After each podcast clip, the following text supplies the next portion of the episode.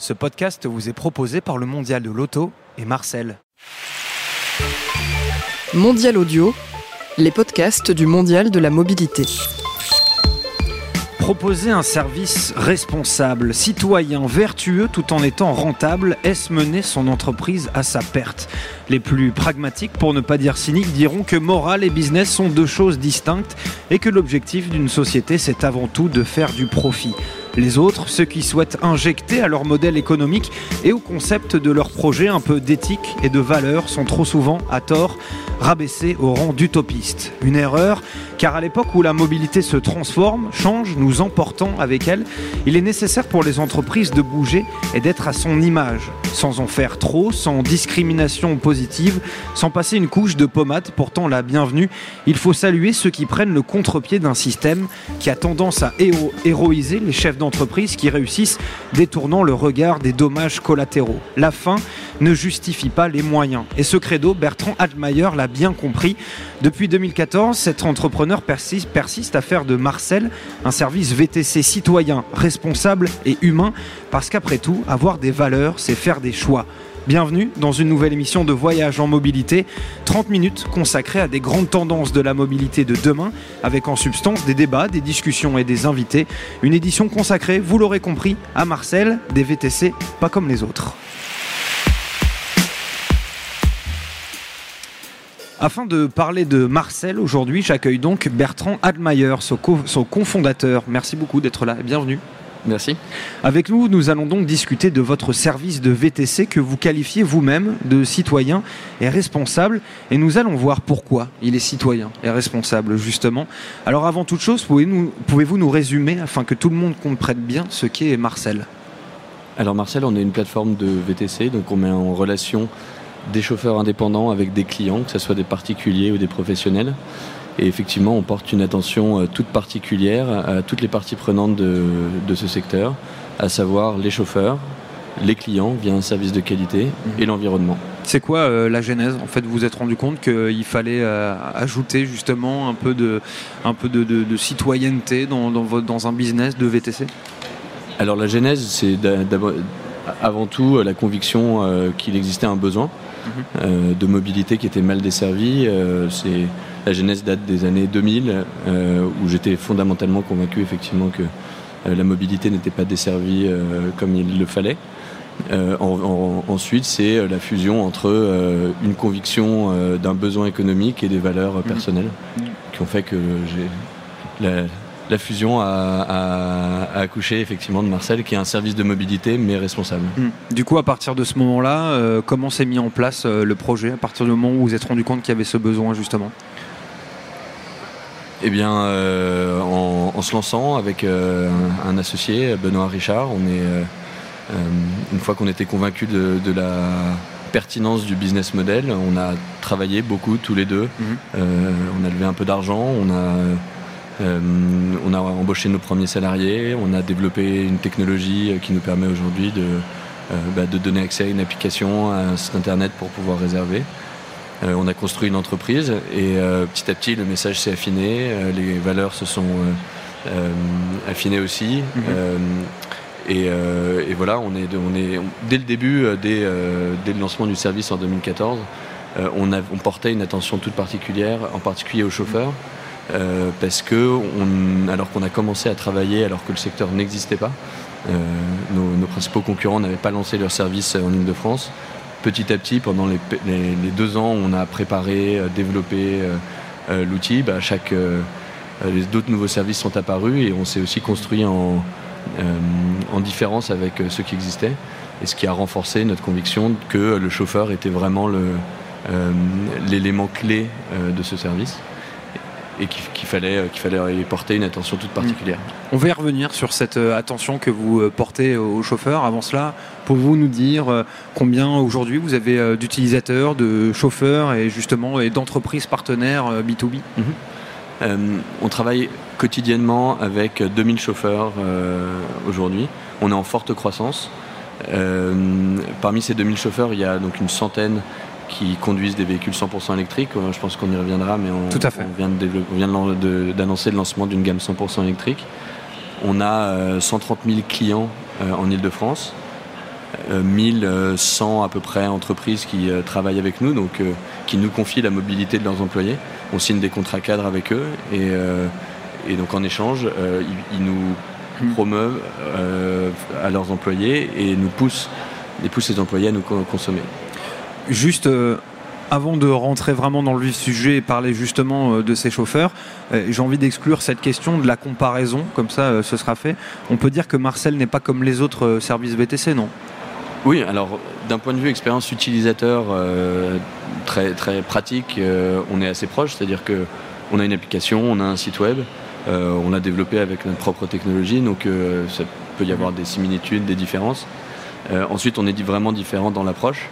Euh, puisque euh, nos concurrents ont des noms assez aseptisés euh, qui, traduisent, je pense, une, certaine vision du secteur. Nous, on a voulu volontairement appeler ce service par un prénom parce qu'on voulait humaniser, mais remettre le chauffeur au milieu de tout ça. donc oui, oui, on a une approche différente, des modes d'utilisation assez comparables, euh, et ensuite euh, un service qui se veut différent puisque euh, nous on espère en tout cas et c'est vraiment les valeurs qu'on pousse que c'est un service de qualité avec des chauffeurs qui sont heureux de travailler avec nous et donc qui le rendent à nos clients. Ça vous embête qu'on mette Marcel en perspective avec ses concurrents ou justement plus on le fait, plus ça vous flatte parce que plus vous dites que vous êtes différent justement? Non, non, c'est un moyen assez simple de faire comprendre ce qu'on fait déjà, parce que euh, aujourd'hui, euh, Uber est un, nom commun, donc euh, c'est un moyen simple. Après, c'est de temps en temps, on se dit il est fou, parce que il s'attaque à un géant qui est financé à coups de milliards partout dans le monde. après, oui, ça nous permet de mieux nous différencier, d'autant que souvent que certains de nos concurrents étaient dans la caricature inverse. Ouais, je vous le disais. Euh, notre premier point euh, à aborder, euh, c'est celui des chauffeurs. Vous en conviendrez, leur collaboration dans un service VTC est quand même essentielle. Avec ces derniers, vous, Marcel, vous prenez un modèle gagnant-gagnant. Expliquez-nous ça. Alors il y a plusieurs éléments dans ce modèle. Ce qui est sûr, c'est que la première chose, c'est l'élément financier. Aujourd'hui, on a beau s'entendre très bien avec nos chauffeurs, s'ils ne gagnaient pas correctement leur vie, ils ne travailleraient pas avec nous. Donc sur, cet aspect-là, euh, comme on est plus petit que nos concurrents, on génère potentiellement moins de chiffre d'affaires qu'eux. Euh, nous, on a pris euh, le parti de, de, ponctionner les frais de service les plus bas du marché. Alors, qu'est-ce que ça veut dire?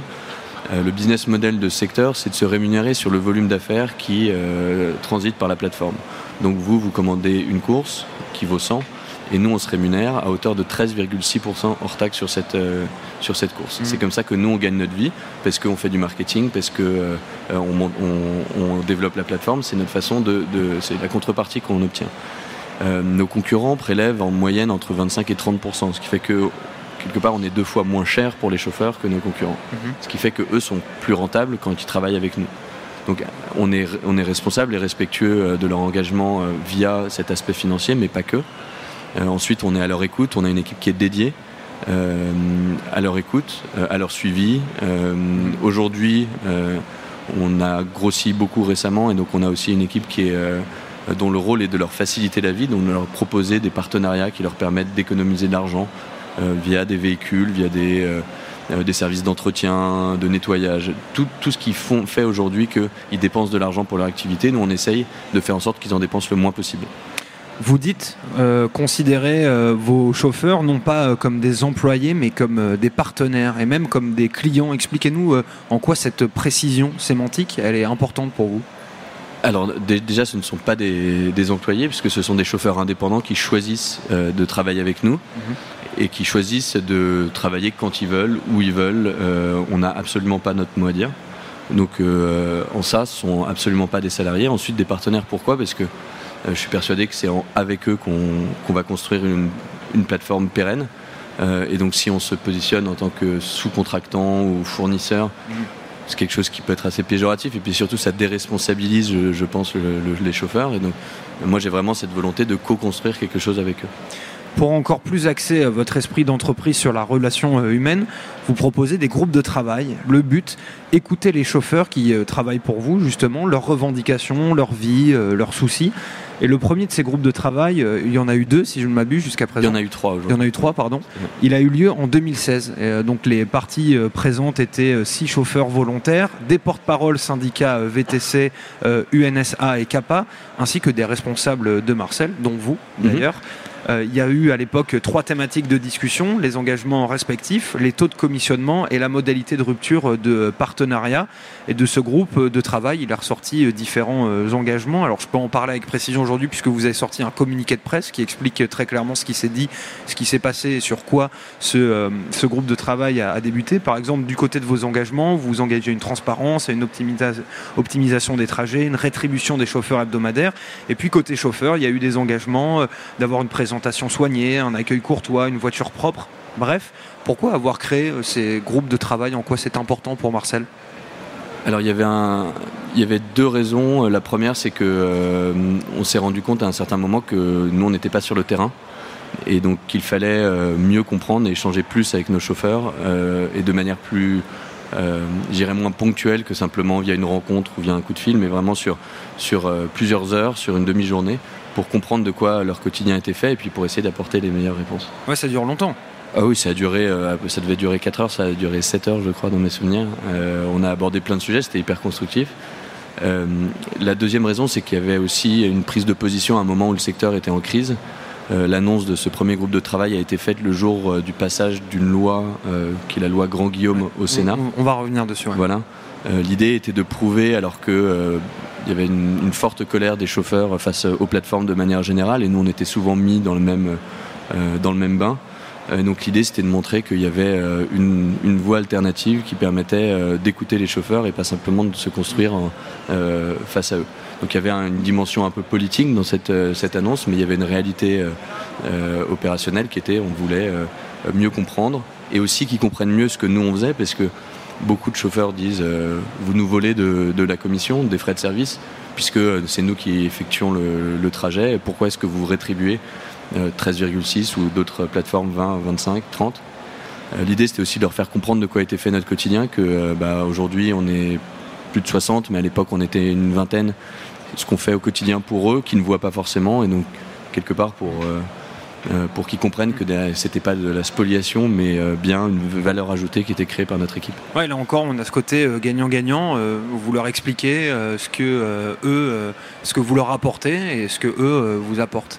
Et du coup, c'est primordial un peu pour vous cette communication en face à face avec vos collaborateurs. Ça fait aussi partie de cet état d'esprit Marcel qui veut que bah, le, grand, le grand patron ou, le, N plus 1, N plus 2, bah, ils puissent discuter en face à face avec euh, ses employés et, comparer justement à certaines entreprises où on peut ne jamais voir son, patron, euh, même au bout de 30 ans de vie d'entreprise Bon, Aujourd'hui, on est 60, hein, donc ça reste assez relatif d'ailleurs. bien sûr, bien sûr. Et, encore assez plate. Euh, mais oui, oui, je, suis.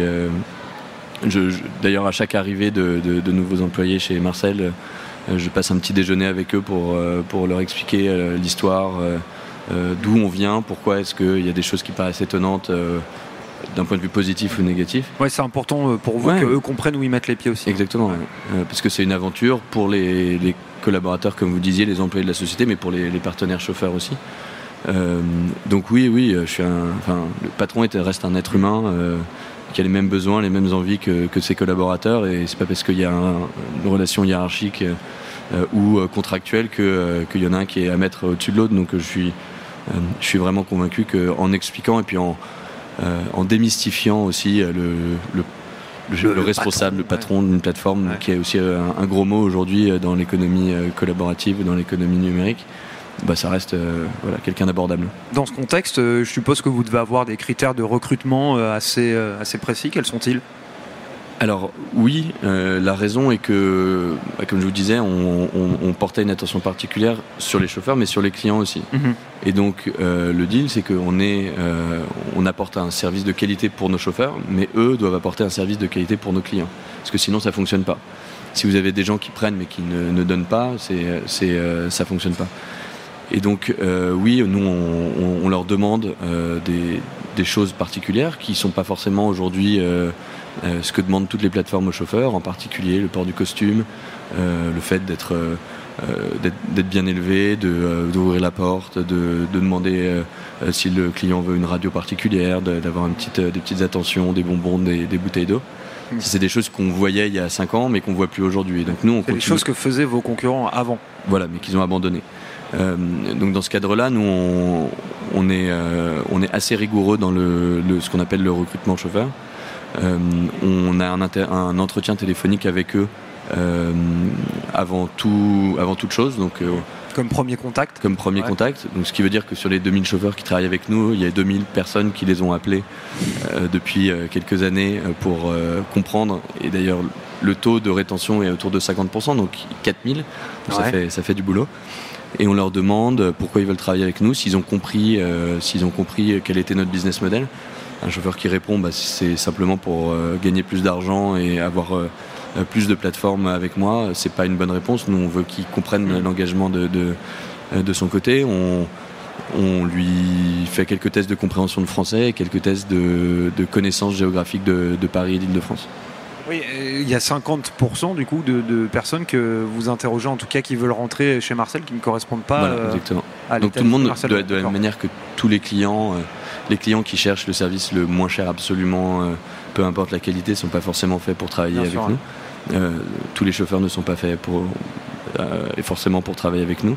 Ça, c'est la première étape. Ensuite, on a euh, une deuxième étape qui est une formation qui a lieu deux fois par semaine dans nos locaux où là, on explique ce qu'on est, comment on travaille.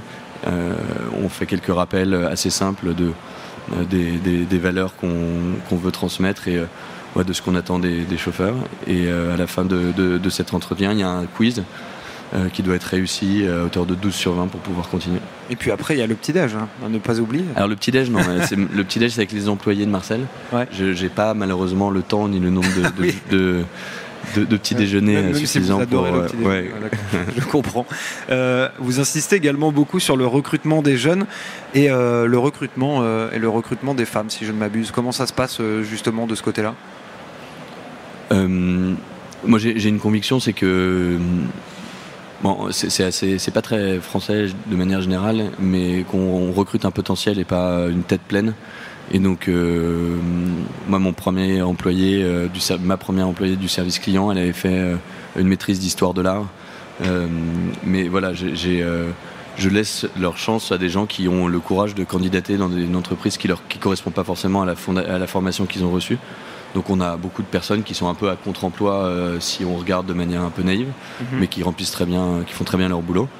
Ensuite, oui, j'ai une approche assez paritaire, mais ça c'est vraiment une conviction personnelle. Et donc dans un secteur qui est très masculin, on essaye de, recruter un maximum de femmes pour, pour apaiser beaucoup les relations qu'on peut avoir avec les chauffeurs, particulièrement les chauffeurs ne se permettent pas exactement les mêmes choses avec des hommes qu'avec des femmes. Euh, et donc ça permet d'avoir une entreprise un peu plus apaisée. Vous connaissez un peu le, pourcentage du nombre de femmes qui travaillent chez Uber ou pas du tout? Euh, Chez Uber, pardon, chez Marcel. Ah, dans notre société, ouais, on, a une parité stricte, donc c'est 50%. Euh, de femmes chauffeurs, je n'ai pas en tête, mais c'est quelques pourcents, mhm. malheureusement. Et nous, d'ailleurs, dès qu'on voit une femme qui, qui, qui fait acte de candidature chez nous, on la traite avec une célérité, une attention particulière. Il y a eu un grand tournant, vous en parliez dans le monde des VTC, notamment pour euh, les chauffeurs, c'est la loi Grand Guillaume. Une loi qui comporte euh, des avantages et des inconvénients. Bah, quels sont-ils justement ces avantages et ces inconvénients? Alors les avantages, c'est que ça a clarifié un secteur euh, en construction et en croissance et qui a, été qui a eu un moment un certain nombre de dérives qui ont amené en tout cas une perception de mal-être des chauffeurs. Mhm. Donc l'avantage de cette loi, c'est que maintenant il y a des règles qui sont très claires et qui ne change pas. Et donc aujourd'hui, on sait comment, enfin dans quel cadre naviguer. Euh, et l'interprétation de la loi n'est pas forcément un élément de différenciation euh, entre les offres des plateformes. Euh, l'inconvénient, c'est que face à effectivement quelques dérives, la loi est devenue très très stricte et en particulier à, à fermer un peu l'accès au métier de chauffeur, qui est un métier d'intégration sociale.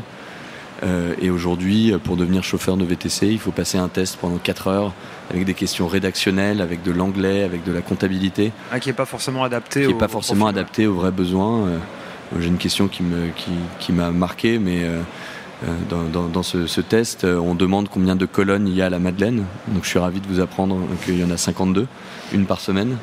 et voilà, le chauffeur qui le sait ou qui le sait pas, c'est pas pour ça pour autant qu'il sera meilleur ou moins bon chauffeur. Donc il y a une dérive extrême, c'est souvent le cas dans les secteurs en, construction parce que bah, on tâtonne, donc virage à droite, virage à gauche. Là, le virage il est un peu euh, il est un peu sévère vers du malthusianisme.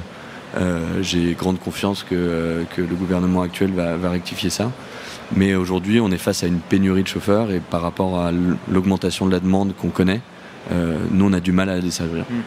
Oui, je vous rappelle, enfin simplement, je rappelle que votre principal concurrent, pour ne pas le nommer, cette, régula, enfin, cette, réguler justement qui peut devenir chauffeur ou pas. À l'époque, eux, ils s'en fichaient quoi. C'était n'importe qui pouvait le devenir quoi. Oui, ils ont pris un, chemin, enfin en gros le chemin du volume, et donc ils, ont été assez euh, tolérants avec la règle, je dirais, euh, et, donc oui, ils ont beaucoup grossi avec des chauffeurs qui aujourd'hui ne pourraient pas l'être. Mmh. Euh, toujours dans cette volonté d'un service VTC citoyen et responsable, il y a un sujet qui est très important pour vous, c'est celui de l'écologie. On l'a compris, hein, la mobilité de demain s'axe énormément sur cette question environnementale. Et du coup, vous ne faites pas exception. Pour cause, vous avez mis en place euh, différentes initiatives, et la plus grosse étant sûrement celle de septembre de cette année, avec la mise en place d'une flotte de VTC 100% électrique, une grande première en France. Euh, cette offre, elle s'appelle Eco. Euh, est-ce que vous pouvez nous en dire plus? Alors, on a commencé en 2016 à avoir cette, enfin avoir l'envie de, de s'engager sur ce chemin-là. on a commencé par faire de la compensation carbone. Donc c'est pas ce qu'il y a de mieux, mais au moins euh, toutes les émissions de gaz à effet de serre qui étaient générées par notre activité, on les compensait en achetant des crédits euh, carbone certifiés sur le marché. Mhm. Et en fait, concrètement, on investissait dans des projets euh, écologiques. on replante des arbres. Voilà, c'était des éoliennes en l'occurrence, mais qui permettent de produire de l'énergie propre. Et donc les crédits qui sont générés par euh, par ces initiatives permettent de compenser l'activité euh, l'activité de notre société.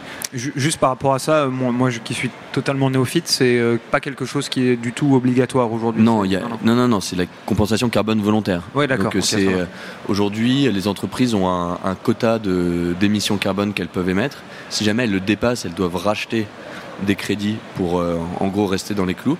Euh, ce qu'on peut faire aussi, et ça pour le coup c'est pas obligatoire, c'est euh, neutraliser son impact carbone. Et donc là, on va au-delà euh, simplement de la compensation légale, mais c'est de la compensation volontaire. Je, voulais juste je connaissais pas du tout la, législation, la réglementation. Et ça, l'avantage que, ça a pour les entreprises avec lesquelles on travaille, c'est que l'impact carbone de notre activité dans leur rapport RSE, il est nul, et donc c'est c'est quelque chose qui a de la valeur pour eux. Du coup, Eco, c'était le next step de ça, quoi. Ouais, alors Eco, euh, on a commencé à travailler avec Renault sur ce projet en mars 2016, euh, mars 2017, pardon. Euh, ce projet, en fait, suite à ces, discussions, il y a eu des discussions capitalistiques avec le groupe Renault et sa filiale RCI Bank and Services. on a été racheté par cette filiale. Et donc ça c'était le 1er août 2017 et bah, dès la rentrée on a commencé à travailler sur ce projet euh, de mise en circulation de dizaines, de centaines de véhicules électriques via notre plateforme. Et donc là, on est vraiment dans, on est dans l'étape suivante, c'est que euh, bah, voilà, aucune euh, émission n'est réalisée par les, trajets qui sont réalisés sur notre plateforme. Et le 14 septembre dernier, donc on a annoncé le lancement officiel de cette gamme. On a 100 véhicules, pour la plupart floqués, donc que vous verrez peut-être dans Paris, qui sont là, donc qui sont des VTC électriques que vous pouvez commander sur notre plateforme. Mm pour tout type de trajet dans Paris intramuros et la petite couronne ouest pour le moment. Donc là, en septembre 2018, vous avez lancé 100 citadines, euh, donc euh, électriques. Euh, l'objectif que vous avez, c'est 500 au printemps 2019. vous m'arrêtez si je me trompe. Quel modèle de voiture vous avez? Alors, on n'a pas attendu que les chauffeurs s'équipent eux-mêmes de citadines électriques parce que ça aurait pu prendre un peu de temps. Donc, on a, en partenariat avec Renault, avec une filiale de Renault, on a euh, préparer un, pack euh, à disposition des chauffeurs, qui est un pack qui est assez avantageux. Mhm. Donc on l'a proposé à des chauffeurs. Euh, ce qui fait que, enfin, vu que ce pack est, assez rentable pour, pour les chauffeurs, ça a eu un grand succès. Parce qu'il y a de l'économie de carburant, des frais de leasing qui sont. Alors le leasing est avantageux, effectivement. Ensuite, en, gros, ça coûte pour un chauffeur une location assurée avec les recharges Et la maintenance, c'est 750 euros par mois. Mhm. Alors qu'un chauffeur qui, qui, roule en véhicule thermique, il, il, dépense entre 1500 et 2000 euros. Donc un chauffeur qui roule en électrique fait jusqu'à 50%, même plus de 50% d'économie. Donc c'est très avantageux pour lui. Mhm. Il y a trois aspects importants euh, dans cette offre euh, que vous proposez 100% électrique. Euh, donc c'est pas d'émissions de CO2, pas de saturation du trafic. Grâce à des véhicules adaptés au trajet urbain, c'est pas souvent évident. on monte parfois dans des VTC 4x4 en ville. Mhm. et puis pas de bruit. Et justement, parlez-nous de cet aspect de pas de bruit dont on parle peu, hein, mais qui est essentiel puisque la pollution sonore, ça fait partie de la pollution, quoi. Alors ça fait partie de la pollution pour les gens qui ne sont pas dans le véhicule. Euh, c'est aussi quelque chose de très agréable euh, à la fois pour le chauffeur et pour le client. Euh, pour le chauffeur, c'est assez important, même c'est très important parce que les chauffeurs souffrent de pas mal de maux liés aux vibrations des véhicules. Quand vous passez 10 heures dans une voiture par jour, vous pouvez avoir des, douleurs liées aux vibrations. Et donc, y a pour le bien-être des chauffeurs, c'est quelque chose de très important. Ensuite, pour le client, bah, je ne sais pas qui a essayé, enfin j'espère que beaucoup d'auditeurs ont essayé des véhicules électriques, mais euh, c'est quelque chose de très doux. Euh, on peut échanger avec le chauffeur, il n'y a vraiment pas de bruit, il n'y a pas de vitesse, donc pas de secousse. Euh, c'est vraiment mm. très agréable, c'est une expérience très agréable. On va aborder maintenant, si vous le voulez bien, la dernière partie de, de l'émission avec le sujet du votre modèle économique slash votre modèle éthique. En fait, en me renseignant sur Marcel, euh, Marcel et en me préparant euh, pour cette émission, je me suis vraiment dit un moment, mais pourquoi il s'embête en fait euh, Enfin, il pourrait faire du, de, énormément de profit et arrêter de se ralentir entre guillemets avec ses considérations morales. Du coup, je vous pose la question vous ne vous dites jamais de ça? Vous vous dites jamais, mais pourquoi je m'embête Allons-y, faisons autre chose, rentabilité quoi. Euh, oui, c'est dur. Ça a été en, particulièrement, enfin, en particulier dur euh, avant de rejoindre le, groupe Renault parce qu'on était financé sur fonds propres et que euh, bah, le, manque, de rentabilité qui était enfin, potentiellement induit par, par ces engagements, bah, c'était de l'argent qu'on avait en moins dans les caisses. Mais euh, je suis persuadé que la pérennité de l'activité, elle passe euh, par une rentabilité financière, mais que celle-ci s'atteint par euh, un équilibre avec toutes les parties prenantes. Et pour moi, je suis impliqué à titre personnel dans d'autres mouvements, tels que le mouvement de l'économie bienveillante. et l'idée, c'est de, pas de dire c'est la rentabilité au détriment de l'éthique, c'est l'éthique amène plus de rentabilité, donc c'est quelque chose de très vertueux selon moi. Et les, chauffeurs euh, qui mm. sont heureux de travailler avec nous fournissent un meilleur service et du coup le bouche à oreille euh, s'enclenche. Et moi je suis persuadé qu'au contraire c'est quelque chose de positif pour nous et que malgré à un instant T peut-être une rentabilité court terme plus faible, la rentabilité long terme euh, sera bien plus importante. Est-ce que vous souhaitez être euh, un exemple euh, Est-ce que justement vous dites euh, je le fais parce qu'avec un peu de chance, bah, quelqu'un fera la même chose, en tout cas sur ce même modèle, et puis ainsi de suite, sur ce modèle assez connu des, des, petits gestes individuels qui peuvent finalement former une grande chaîne vertueuse justement? Alors dans le secteur, je ne sais pas, je ne parlerai pas pour mes concurrents. Je sais que moi, je trace mon chemin depuis le début, indépendamment de ce que font les autres. Euh, mais oui, c'est un, exemple, euh, j'espère en tout cas, pour, euh, bah, même pour les personnes qui, nous utilisent. qui nous écoutent et, et puis c'est avec des petits gestes effectivement qu'on rend qu'on rend les, choses meilleures. À, ce titre-là, on, a décidé sur la gamme Eco de, positionner des capteurs de micro, microparticules. C'est Pollutrak Exactement. avec la mairie de Paris? Avec la mairie de Paris. Et l'idée est d'avoir une visibilité de la qualité de l'air euh, à chaque instant euh, dans Paris. et donc on fournit ces données à la mairie de Paris. tout ça c'est financé par, par le groupe Renault. Mhm.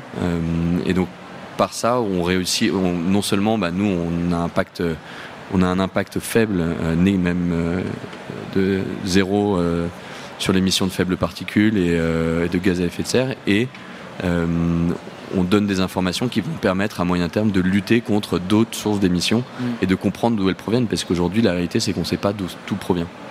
Vous insistez beaucoup euh, également sur euh, le Made in France et sur le fait que vous payez vos impôts euh, ici. Pourquoi c'est si important pour vous? Quand on gravite dans un écosystème français, on a bénéficié d'aides françaises. De, de l'environnement, d'entrepreneurs français. on a été dans des incubateurs du ministère de la Recherche à Goranov. on a bénéficié d'un écosystème français, donc qui, pour moi, il n'est même pas envisageable d'essayer euh, de, ne pas participer à l'effort collectif mm. euh, dans un deuxième temps. C'est-à-dire qu'aujourd'hui, on a créé, de la valeur, on, crée des richesses. Euh, l'objectif, c'est de rendre un petit peu ce qui nous a été donné en amont, parce que très honnêtement, entreprendre en France, c'est quelque chose qui, qui, est, rendu très simple par l'écosystème français. Simplement, avant de conclure, est-ce que vous avez euh, des sources d'inspiration de sociétés, d'entreprises comme ça qui, euh, qui euh, mettent des valeurs au cœur de leurs projets, qui vous ont, qui vous ont inspiré quelque part? Alors, c'est difficile de, parler d'une marque en particulier, mais il y a des personnes, oui. Eric Bellion, qui, est, qui a lancé le projet Comme un seul homme, est quelqu'un que je trouve assez exceptionnel.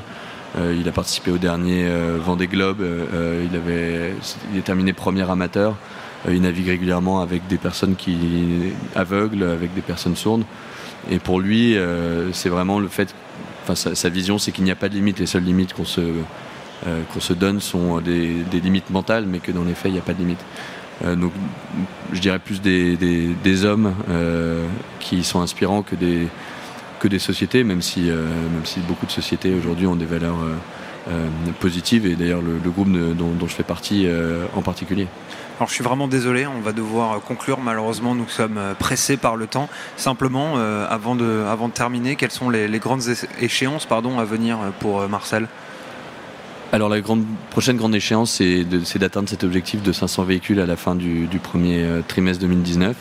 C'est vraiment un objectif euh, dur qu'on s'est fixé. Euh, pourquoi est-ce que c'est important? Parce que euh, pour pouvoir fournir un service de qualité, il faut une certaine densité, parce qu'avec la notoriété, les gens vous utilisent, et si vous n'avez plus de véhicules disponibles parce que vous avez trop de demandes, les gens sont déçus. Donc c'est d'accompagner cette croissance de la demande par une croissance de l'offre. c'est un projet, croyez-moi, qui est, qui est très engageant pour la société, pour tous les partenaires, et donc c'est quelque chose qui euh, sur lesquels on est, euh, on est concentré à 100%. Euh, donc on n'a pas la possibilité, en tout cas pas les moyens humains aujourd'hui de vraiment voir ailleurs. mais ensuite, pourquoi pas essayer de proposer ce service vertueux autre part qu'à Paris. Le 100% électrique? Le 100% électrique aussi. Alors la réalité c'est que des citadines électriques avec une autonomie suffisante existent aujourd'hui. Des berlines, c'est pas encore le cas, ou alors avec des business models qui sont pour les chauffeurs pas rentables. Donc euh, oui, on garde un œil effectivement sur ça, mhm. euh, mais vraiment demain, après-demain, c'est pas quelque chose qui, euh, qui arrivera. Ça même si c'est mon objectif à long terme. Merci beaucoup euh, Bertrand Altmaier d'avoir euh, été avec nous, d'avoir accepté euh, notre, notre invitation. Je rappelle que vous êtes le cofondateur de Marcel, un service VTC citoyen et responsable. Merci beaucoup d'avoir été avec nous. C'est la fin de cette émission Voyage en mobilité. Sachez que vous pouvez la retrouver bien entendu en podcast sur le site mondial-paris.audio ainsi que sur tous les agrégateurs de podcasts. Nous sommes sur les réseaux sociaux, bien entendu sur Facebook et sur Twitter. N'hésitez pas à nous RT, comme disent les jeunes. Euh, on se retrouve très bientôt pour une nouvelle émission de questions de mobilité ou encore de voyage en mobilité. À la prochaine.